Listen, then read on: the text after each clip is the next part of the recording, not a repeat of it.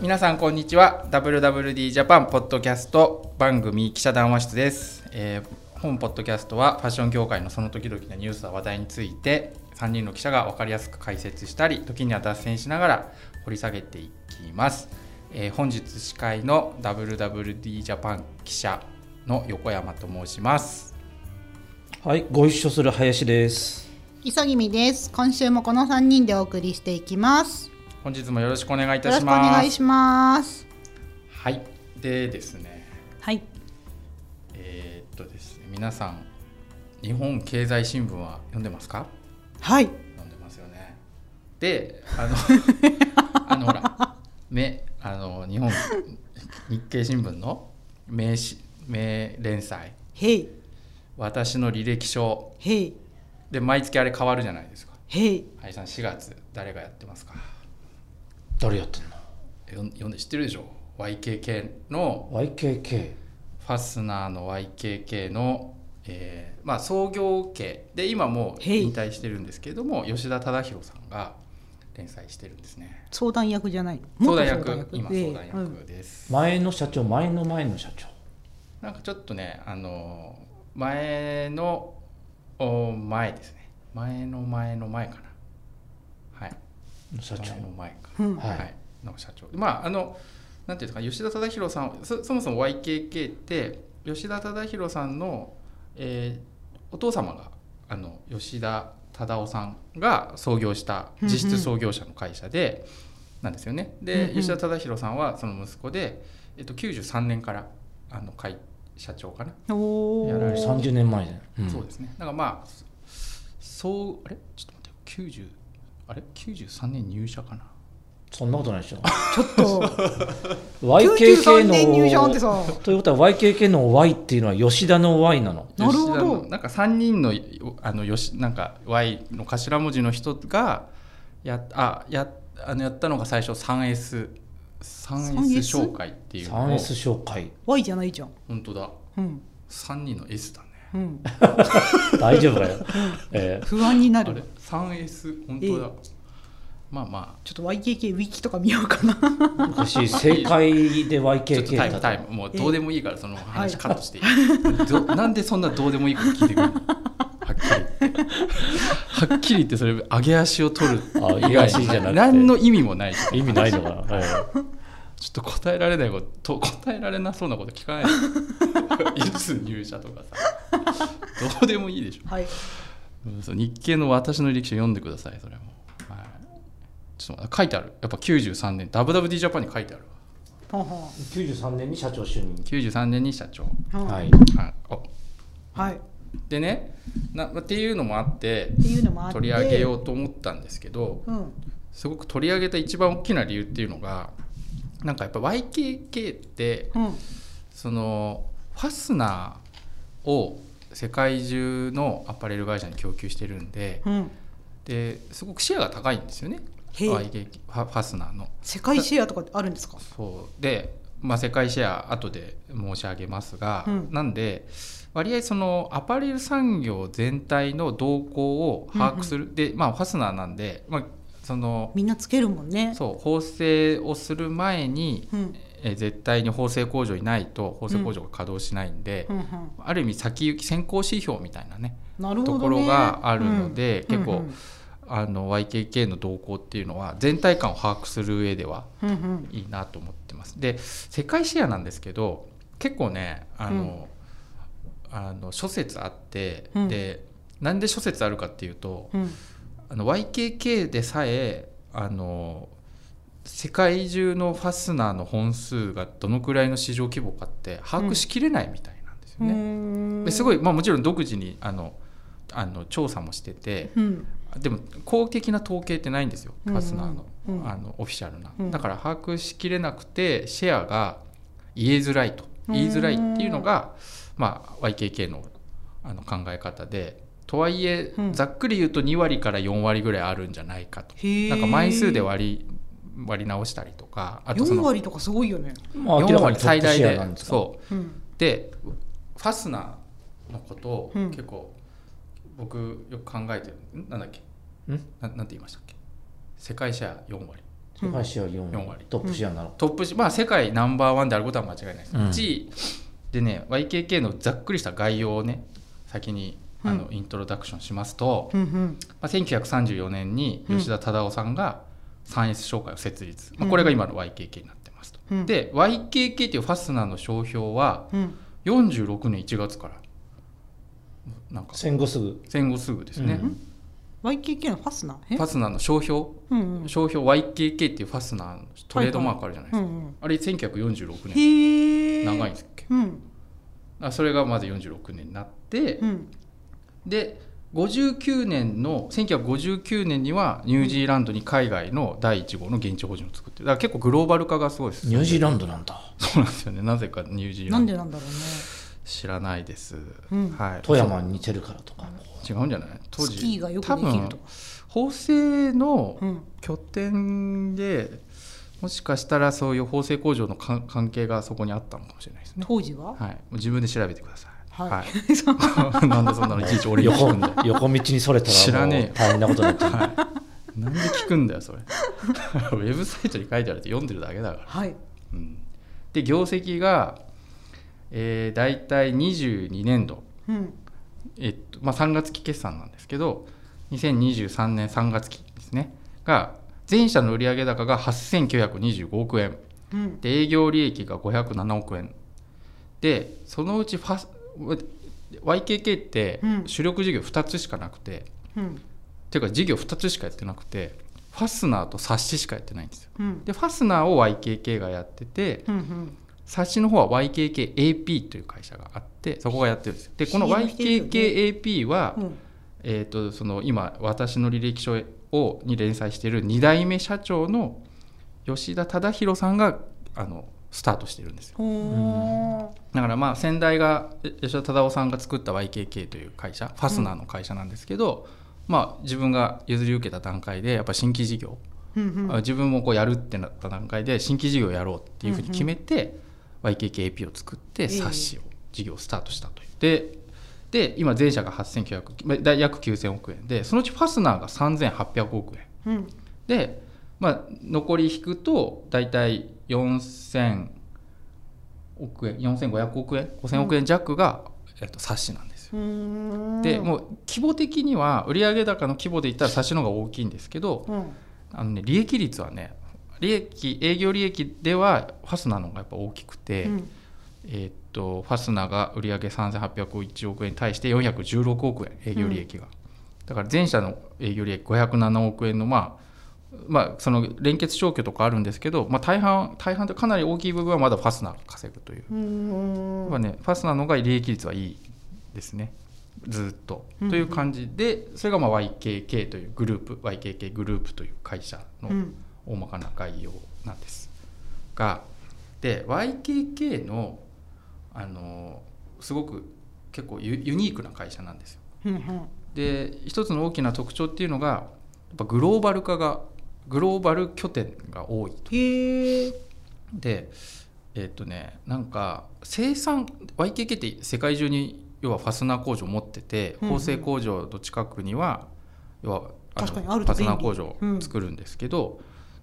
何工場あるかっていうのは実はね公表してないんですよへでえ現地法人の数は公表してるんですよおいくつなんですか72カ国に展開えめっちゃ多いしかも72カ国に法人がある法人がある法人っていうのはイコール工場ではない、はいでまあ販売してるだけそう販売拠点っていうパターンもあるんですようんただまあ現地法人であることはうんうん現地法人かなだから別に事務所とかは入れてないんですよねこの72カ国という中でだかあら事基本は務所は入ってないです確か入ってなかった気がすうるん基本は拠点だから法法人なのかななるほと思ってますで工場の数はあの公表してないんですけどうんなんとなく二十数箇所ぐらいにあるんじゃないかなっていう、うーはんい、公表してないんであの、うんすごいいい加減な感じなんですけどうんという感じです上場してないんですねでそう2つ目の特徴が未上場へえそんなになん大きな売り上げなのにそう、うんでなんか基本はねやっぱ上場ししないという一つの考え方でこれねそもそも吉田あの創業者の吉田忠夫さんがうん言ってるんですけど、うん経営理念がすごくね独特でうんあの善の循環っていうはあはあはあ経営理念うん確か西田武雄さんかながなんか提唱してたうん概念なんですけど、まあいい行いをしてそれを循環させていくうんでしかもそれを日本でっていうよりもうん現ローバグローバルその現地に還元するっていうのがすごく強くて、うんだからか会社も基本的には社社員の社員のものだという意識も強いんですよねあ素晴らしい経営者じゃないですかだから株もうんあのーなんていうの持ち株会従業員持ち株会が結構持っててへえでそういうは発想があるので上場しないというたただ一方であの、まあ、時々あるんですけどうん珍しいんですけど、時々あるんですけど有価証券報告書とかは、とか決算書っていうのはあのちゃんとあの監査法人も入れた決算書とか有価証券報告書ってのは作って、うんあのき有価証券報告書って金融庁に提出するんですけど、うんそういう公的な資料も作って提出してるんですうよ、んあの監査法人もきちんと入れた、うんうんだからまあ上場企業みたいな経営のしっかりとしたその数字の面では透明性も出して透明性は出してるんだけど、まあ、上場はしないとでも会社は社員のみんなのものってことねまあそういう考え方ですうね、んまああの理由があって上場してないといううん感じですね。でまあファスナーがあそれで重要な1個数字言うの忘れてたんですけど、うんファスナーのね年間販売数っていうのをこの数年出してるんですよ。うんで22年と何億本っていうだと思います大体です当てずっぽでいいんですけどグローバルででしょグローバルでえグローバルで今人口ってどれぐらいだっけ世界人口って60億人ぐらいはいその人が1年に何着買いますかね服ってじゃあ当てずっぽで100億100億本うん正解、えええすごくないうんまあ、今93.9億本、あーで100億本を超えようっていうのがこの数年のなんかちょっと一つのテーマへえ100億本売ってるんですよねすごいよね、うんまあな本本数なんで、うんまあなんていうの洋服ってうんあジッのパーないやつあるじジッゃんパーないのもあれば、うん2本ジッパつーいっぱいあるいやつてあるるじのゃんもあるし、でも1本でもすごく長かったり短かったりするじゃないですか、はあはあはあだからまあ本数ってあれなんですけどまあなんとなく洋服にまあ1個か2個2個ぐらいついてるかなみたいに考えても40億着2個はついてなくない 今日あなたの着てるものでファスナー何がありますか僕はねう上着含めても僕はね今日ねあの1個もファスナー うんだから2個はなくない、うん、私これジーパン履いてるじゃないですかうんだから今日は1個かなって思うじゃないですかうんボタンただ違うこれボタンフライだから俺もボタンフライえ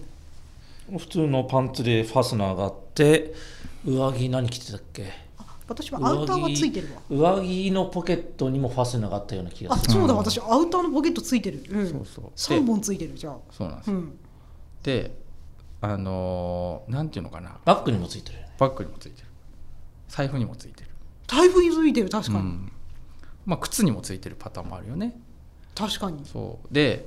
まあ、ちょっと話が前後しちゃうんですけどフへえァスナーと洋服ってへえちょっと不思議な関係なんですよ実は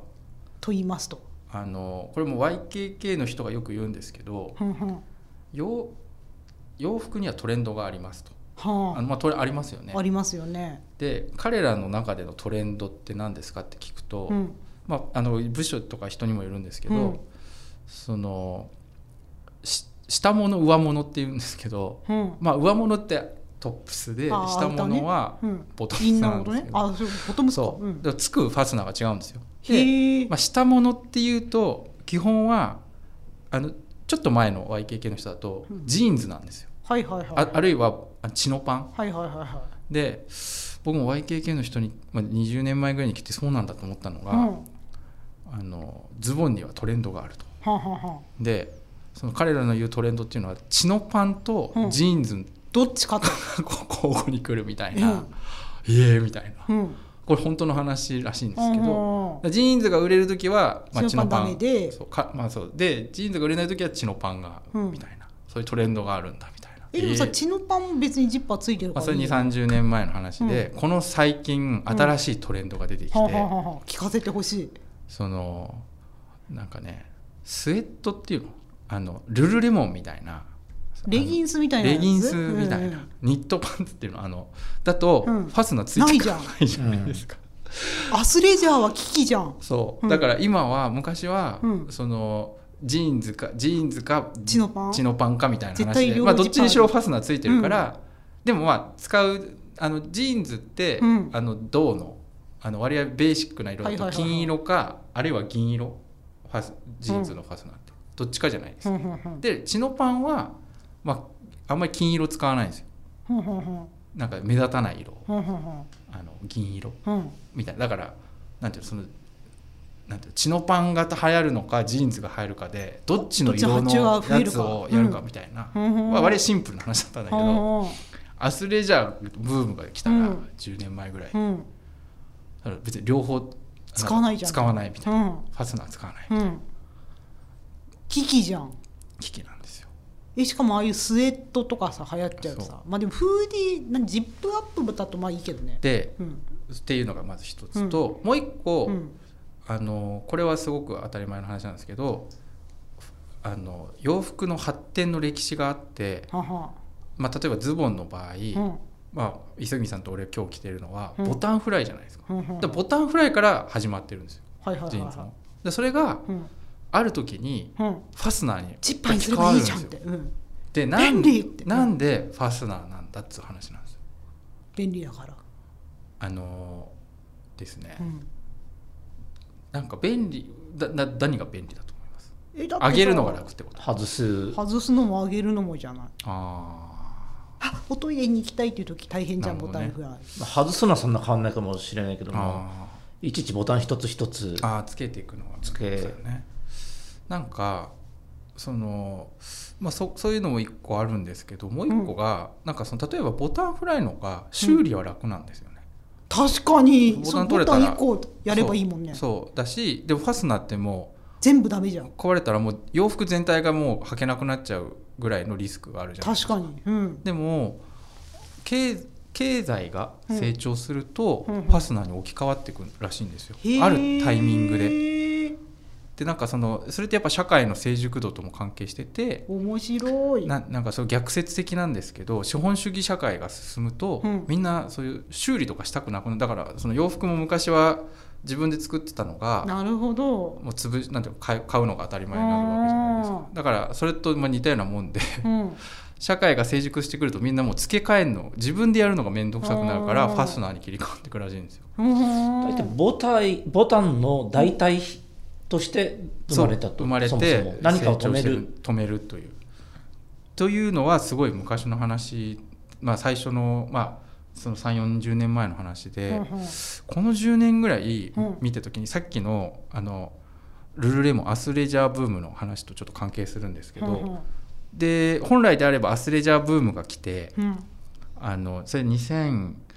201213年ぐらいだったと思うちょっと時期前後してるかもしれない、うんその時期だったんですけど普通だったらズズボン用のファスナーが売れないからうんうん業績悪くなるはずだったんですけど、うん実はその時逆に増えたんですよ、ほう YKK 全体の売り上げが。うんうんでそのうちの一つが何かっていうと、うん止水ファスナーがもう超ヒットして、はあ今止水ファスナーってすごい当たり前になって要はちょっとこうファスナーにこ加工がしてうあっ加て工がしてあってちょっと水が入んないよううにんあると思うんですけど、アウトドアウェイなんかでよく使うアウトそうそうもともとアウトドアウェアで使ってたんですけど、今結構すもうなんていうか確フかァにスナーは普通止の服でも水するけど、布がふ止水してなさそうなやつも止水ファスナー使ったりするくらい、うんなんかファッションアイテムみたいな感じでちょっとヒットしたしてるぐらい普及したんですけど、へーうんみたいなよ要するに何が言いたいかっていうと、うんあの要はスポーツアウトドアうんにすっごいファスナーってめっちゃ使われてるんですよ。それは思うそうだねでうんこれ実はすごい本当はすごい不思議なことで、うんファスナーってうん要するに重いんですよねうんうんだからスポーツウェアって軽くしたいじゃないですうか、んうんだからファスナーって重いから、うんみんなつけたがんなかったんですよほん本当はははなるべくボタンとか、うんファスナー少なくしようっていうはずなのに、うんうん結構スポーツウェアってファスナーめちゃくちゃ使ってて、うんうんあのなでどんなファスナーかうんよく見るとそれはすぐ分かるんですけど、うんコイルファスナーって言ってうんそのファスナーってこう噛み合わせてはい止めるはじゃないいですか、これが糸になってるファスナーコイルファスナーっていうんですけどコイルファスナー普通のちっちゃい細いファスナーってみんなコイルファスナーなんですよで他はだジーンズのやつは金属じゃないですかうんであと樹脂ファスナーっていうのもあってまあ見ればねあこれ樹脂だなとかこれ金属だなって分かる、でコイルファスナーもコイ糸ルファスナーうんいやコイルファスナーも見ればあこれでうーんはコイルファスナーってだから金属使ってるの軽いんですよあそそして糸を使うからめっちゃほ細くできるんですよはあはあ薄くっていうすごいイノベーションを起こしまくってて、うんで結局ファ YKK のそのコイルファスナー以外の留め具っていうのがうん重くなっちゃうからみんなコイルファスナースポーツウェアも使う、うんだから一番効率的に締められるからフうんァスナーを使ってるっていうのがやっぱ YKK のやっぱ真骨頂でうんその割合こうプロダクトがどんどん発展するでこれもうファスナーない方がいいんじゃないみたいに言われかねないところをうんいやコイルファスナーあった方が便利なんだみたいなっていうのでこういろいろ乗り越えてきたっていう過去がうあるんのが YKK みたいなところがあるだからまあすごく非常にねあの世界のトップファスナー企業でありうん一方でこう世の中のトレンドにどうやってこう新しいお洋服うんが出てきた時にファスナーをつけてもらえるかとか、なるほどまねあ、もちろんファスナーをつけてもらえるかっていうのは自社のことなんですけど、うんその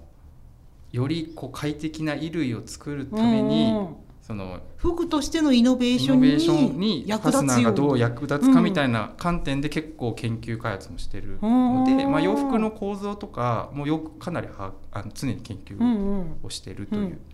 のがまあ一つでもう一個ちょっとあって、うんでそれがまあああれなんですよあの、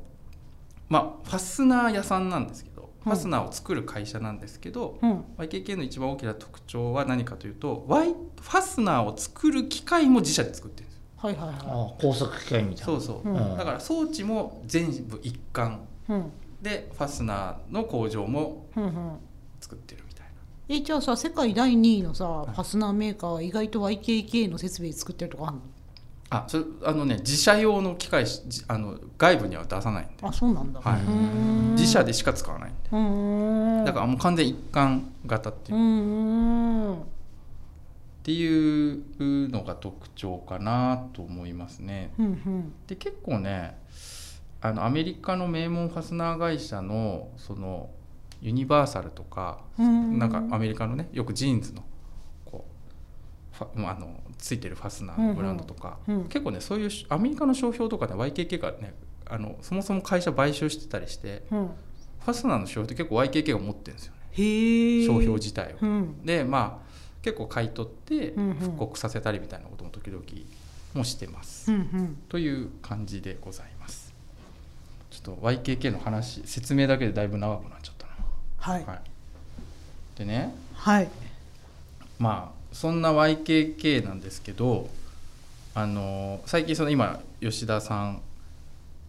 てあのにあの私の履歴書で連載してる吉田さんはうんうんそ創業家出身でそういうなんかちょっと独特独特の企業なんですけど、創業家の吉田さんはねやっぱ20年にはいはい取締役を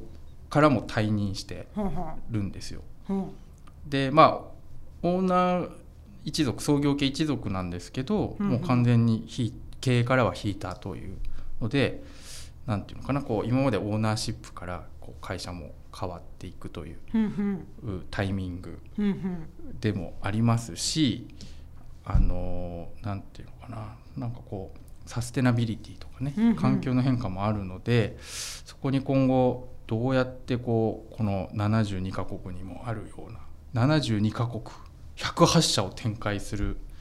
ね、うん YKK がどうなるのかっていうのは、まあこう見ていった方がいいうんというのはありつつ、ありつつまあ、先ほど冒頭にみあの申し上げたうんうんアパレル世界産業の動向ははっていうのもちょっとあの YKK の業績を通じてちょっと占うことができるわけですか占っていきたい、うん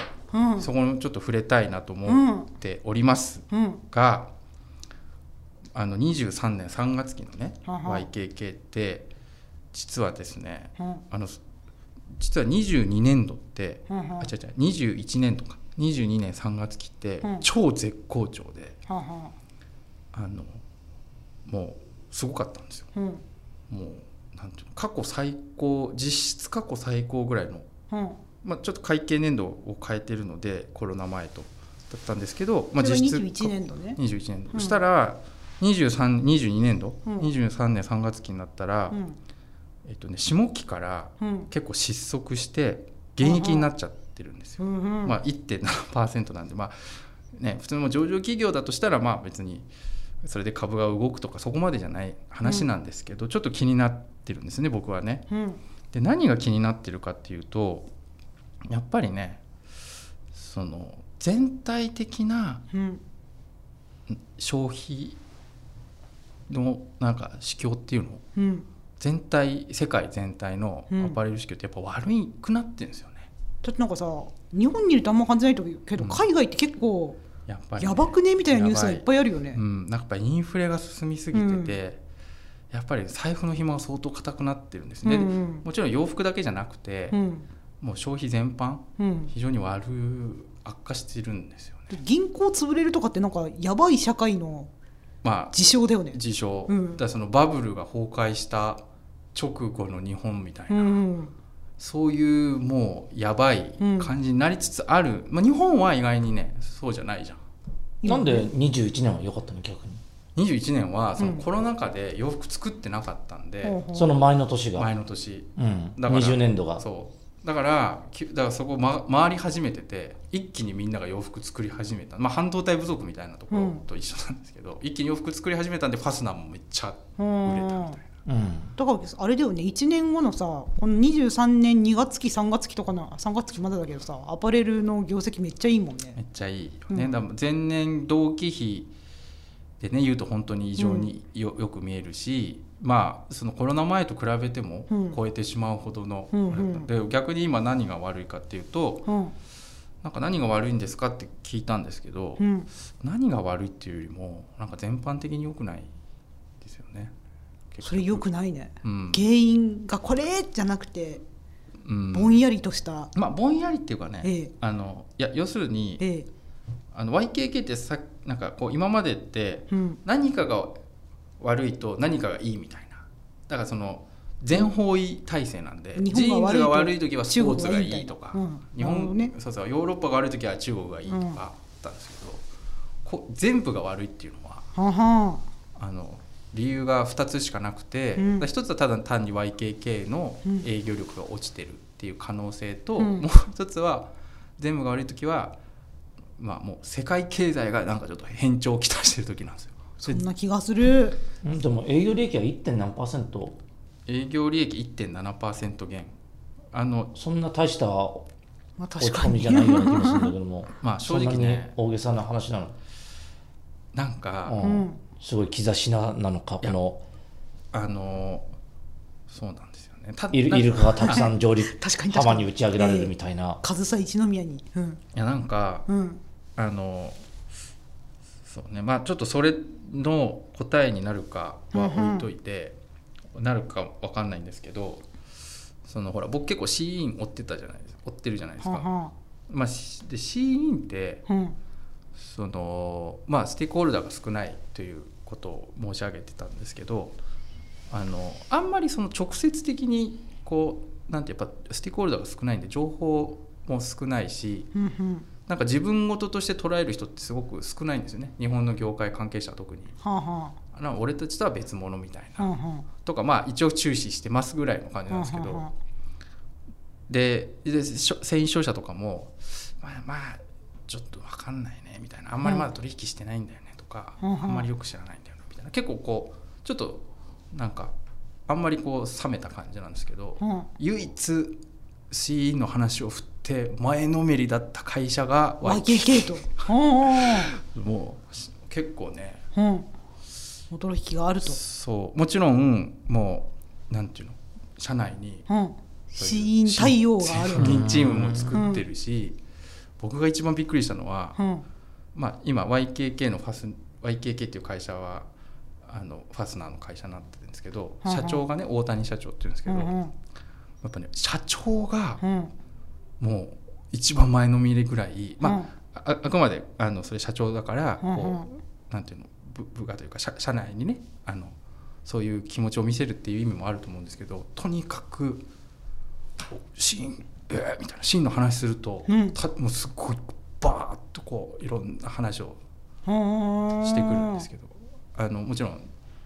あんまりあのクリティカルな話はあないあんまり教えてはくれないんですそけれおど客さんだしねそうそううんそうお客様情報なんでね、うんでもなんかそのシーンに対してはあかなりあうんあのいろいろ仕掛けてることは間違いないようでへえだからそういうことを考えると、うんその YKK ってその例えばその日本のアパレル産業とか繊維産業がどうするかみたいな話を結構この3 4 0年ずっと日本の繊維アパレル業界ってしてると思うんですけど、まあ、うんうん高付加価値化とかさ、うんうんなんとかって言うんですけど、まあ、大やっぱさ YKK すごいなと思ったのが34年、まあ、5年前ぐらいかな、うんその当時あのまだ会長だったのかなその吉田忠宏さんがなんかファスナー200億本計画だったかなその時ね100億本と200億本の2つの言い方があったんですけど200億本計画っていうのをバーンっていきなり言ったんですよ。うんでその時もう80億本とか90億本ぐらいあって、うんでまあ別に普通に考えたら日本ってやっぱりコストも高いし、うん高付加価値を目指すだからより高付加価値なものを目指してこうぜっていうのがまあ日本企業の生きる道みたいな、うんうん一つまあ、正解みたいな感じだったのがその吉田会長その当時吉田会長が言ってたのはそうじゃないとうんうん質も量も両方追求するみたいうーんなもう全方位だみたいなだから力強いですそねうだから今までずっと増えてたんですけど80億本でも言ってもい1億本増やすのって大変だと思うんですけどうんあえて200とか100億みたいな高い目標を掲げることで今まで高付加価値って言ってたのを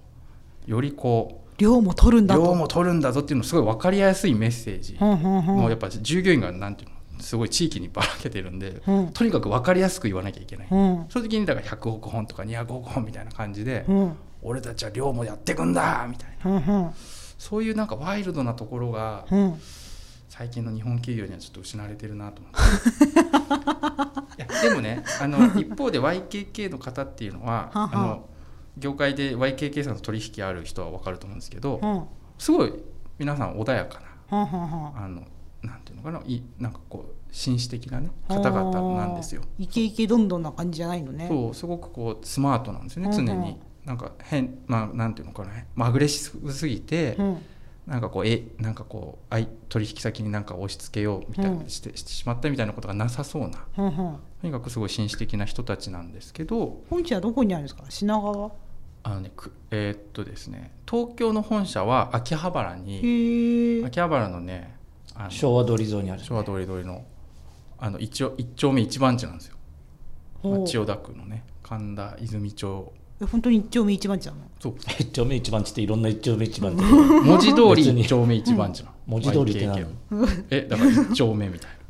千代田区どこの一丁目一番地ちょっと今調べますね うんすいません YKK まあまあそれは本社お神田泉町1ほう住所が住所がすごい神田泉町1ですからうん1しかないうんまさに一丁目一番地確かに一文字通り、うんはいえ東京本社ってことはまだあれなの富山にもあるの富山の黒部が、うん多分陶器場の本社陶器場の本社でもありうん本社工場もあるんで、うん巨大なうんうん黒部のっていうのが要は総本山って言われてるんですけど、要はそこであの総本座って呼ばれてんの本当言にわれてるだって、うんそこの黒部で、うんあのファスナーの製造機械も作って世界中に、はあ要は各世界中の自社のファスナー工場に送ってるから、うん総本山ですよファスナー自体も作ってる、ファスナー時代も日本用作ってますねウィキペディアによれば昭和天皇も見に来たことがあるそうだよ。まあそれは来るでしょうねあの黒部うのん。巨大な行ったことある実はねないんですよの 巨大なの見てきたようなな 黒部ダム黒部ダムには行ったことあるんですよ俺も観光で行ったこ私とだってあるわ。でも黒部ダム行くとさ、うん地味にちっちゃくさ、うんなんでこんなに目立たないのかなっていうぐらい、うん地味にだけど方々に YKK ってないえ本当？覚えてないあの、うん。なんか待ってちょっとねどこ俺にが行った当時は、そうあのね結構、あのうんな山小屋みたいなうんところとかにも、よく見ると YKK みたいな 看板 YKK 提供みたいなえあのアルペンルートのああいうケーブルカーの乗り場とかにあるの？多分そのケーブルカーのとこにも YKK って確かどっか入ってる、へえ。まあでもそりゃそうだよね。地元あののね一番大企業。一番象徴的なのが、うん。なんだっけな YK あの駅があるんですけど JR のうんおでそこにこう YK ちょっと今なくなってる可能性もあるんですけど、うんテレビが置いてあるんですよほうほ駅にねうまさかテレビが YKK 提供とかになってんじゃないでしょういやね そのテレビにすごいなんかそれなんかえちっちゃくないなんか黒部ダムがとかそういう話じゃなかったの違う違う もっと大きな話じゃないかあのねもちろん YKK パッシブタウンとかで、うんあの都市開発ぐらいしてるんですよそれはしてしそうしててほしいしてるんですよで、うん住宅分譲とか都市開発もしてるだってアルミサウスやってんだしさそうそう、でもちろんすごいわ黒部市にはうん YKK ってすごいいろんな支援してるんですけど、うんうん、すごいねつ法つま人し税いだけで相当だよ、うんそうつつましいと思うんですけど、うん、つつましすぎて、うんケチに思われてる可能性すらあるなと思って何が言いたいちょっと駅に行くとうんこうあ駅なんかすごい寂れた駅なんですよねあのえ本社黒部最う寄りなのうなずき温泉とかそういう駅じゃなくてたうなずき温泉のの駅行くと、うんこうすごい古い、うん何十年前のこの14型のすっごい古いボロいテレビが置いてあって、ううんわボロいテレビこんなのもいいのにと思って、うん見るとこの YKK 提供っていうこのそれ大丈夫最新の情報なの そう最新じゃないんで 撤去されてる可能性が高いんで言うんですけどでもほらそうだからあんまりね見栄とか張らないと思うんですいや三重とかそういう話じゃなくて企業の地域貢献って地元にたくさん税金払うことだったりうん雇用することだったりするんではい別に駅にテレビ置いたりとかそんな話じゃないような気よがするんだいやよでも 結構ええねすごいなんていうのかなほらすごい黒部を代表する企業だし、うんうんなんていうのそのテレビをなんかでかいテレビをバーンって置いて「うん俺たちはイケイケやってますぜ」みたいなことやれば分かりやすいじゃないですかでもなんうんうんかこうちっちゃいテレビみたい なななんていうの大丈夫なのそんなもっとなんか地域貢献活動をいやいろいろやってんじゃん知地ら域ないの貢献活動はもう黒部にはもう黒部の人は皆さんよくご存知なんですけどそう莫め大なちゃ法人税くちゃは法人で払ってるし、うんうん都市開発もしてるし、うんもう本当に黒部といもう黒部のうんいろんなことしてるんですよ、うんうんめちゃくちゃ地域貢献してるんうですよ、んうんちょっとこれ伝わんないかなこのいやだからテレビの話は別に必要ないよな関係ないよじゃあななんなんていうのかなこう見栄張らないんだよね、うんうんはあんまりそのなんか見栄を気にする人たちじゃないんですよねあはあこのテレビ質実剛健な人たちだと言いたいんですねそう質実剛う健んテレビなんて別にさ、まあ、た15万円ぐらいでしょ大したあんまりその話はまあ広まあげいいてないよ置いといてあんまり本質と関係ないような気がするまあまあ置いといてはいでね、うんまあ、とか言って、うんで YKK 伝説っていうのが結構あるんですよ伝説ですか謎の伝説、ええでまあ一番有名なのがあのブラジルで農業っていうブラジルでの何ですか農業農業磯君さんの年代だとちょっとえあまあしてとななどうするどうすればいいああれがしてるとじゃあそうそう終わりにしましょうか なんで、もうちょっといいよ、うん少しぐらいだったら。うんえー、な何の話しようか農業なまあねブラジルうん YKK 伝説はじゃあやめとこうか、うんそれ 何の話するかなまあそんな感じなんでねそうなんかちょっと、うんそんな感じですね YKK 伝説が気になって、なんか、ええは終われないんだいけとど。いうことでええ今回もちょっいやあと5分ぐらいカットするの多ねうんあと5分だよあと5分、うんあはいあと3分になったうんと5分なんなんか YKK で知りたいことあいりまや、す伝説を知りたいだから。 Y あ伝説 YKK 説でがブラジル農業ね、ううんん。だから YKK ってうん先代、先代というかそ忠の夫さ創んね業者のうん忠夫さんが、要はもうそのさす、まあ、それもさすがだなと思うんですけど、うん要はもう本業以外の事業っていうのは俺たちはしないっていうふうに決めてて、うんなんかそれ服なんかしないんですようんだからそのファスナー以外はしちゃダメだってすっごい厳しくうん通達してたんですけどアルミサッシやってんじゃんでそれはだからあの忠夫あの忠宏さんが2 2代目がうん新しい企業でそれもすごい、うんあのいろいろあって、うんそれでも反対されてもやるってういうんのでうんやった事業なんですよね。だからそれは本当に忠宏さんがうんもう本当に創創業というか起業ぐらいの勢いでベンチャーみたいな感じでうんうんうん猛烈な勢いでやったんですけどそのぐらい厳しいんですよ。うんでただその要は結構世界中に駐在で、うん、まあ、イケイケの人って下手したら1回海外出ると35年間ずっと海外赴任みたいな人マジグローバルそううん結構もうゴロゴロいるんですよ、はあはあはあさ海外駐在何十年はんはんそういう人しかいないぐらいうんうのん会社なんですけどそういう中の一人が、まあ、もちブラジルとか行ったらうなんんかやっぱブラジルってすごいでかいんですよねうんだからなんかそのファスナー工場の用地を買収しに行ったんですけど、農業農地をやりたくなっちゃってコーヒー豆をやりたくなっちゃって、うんうんでずーっとこうブラジルから会長にあの創業者のただを会長に受けて、手書きをね うん農業や会り社たのい事業としてやりたいと。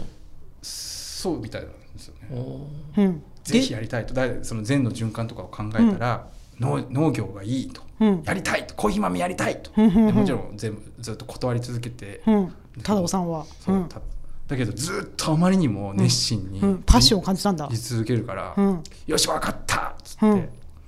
やって今、うんブラジルにコーヒー豆があってで YKK ってコーヒー豆売ってるんですよね。へえ大農プランテーション、大農そ場うみたいななんですのがあかるなんか YKK の本社行くとうん喫茶店があって、うんそこは YKK の豆とか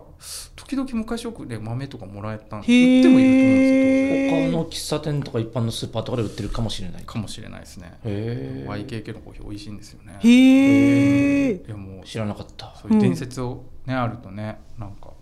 そういう気持ちになるなと。うんうんっていうのが一つとあと大使館がない国にも YKK って拠点がある、72カ国日本大使館がない。日本の大使館領事館がない会社すごい国ねにうん YKK 進出してるんでその場合は、うん YKK のオフィスだか工場がなんか領事館の代わりみたいな代わりになるみたいへえなこれも本当の話らしいんですよどうぞこ現地で困ったらそこに行けばなオフィスに行けばなんとかしてくれるだから 領事館の代わりなんでビザとか発行してくれる、すごいねグローバル企業ってすごいね YKK だけでしょうんうんいやなんか変わってそのる現地にいる法人の味大使方館ががないねところってわ我々が知らないようなアフリカとか南米とかのどっかの国にそうそうそうそうそうあるわけだからエルサルバドルとかにあるっぽかったもん多分そうだといやエルサルバドルにはもしかしたらすみません大使館あるかもしれないですけどまあそういうねなるほどね、うん、というのが、まあ、YKK ですね、うんということで、はい時間もよろしいようで、はい、はい勉強になりましたはい、なんか YKK 豆知識でした本日もありがとうございましたはいありどがうとうもございまますた来週。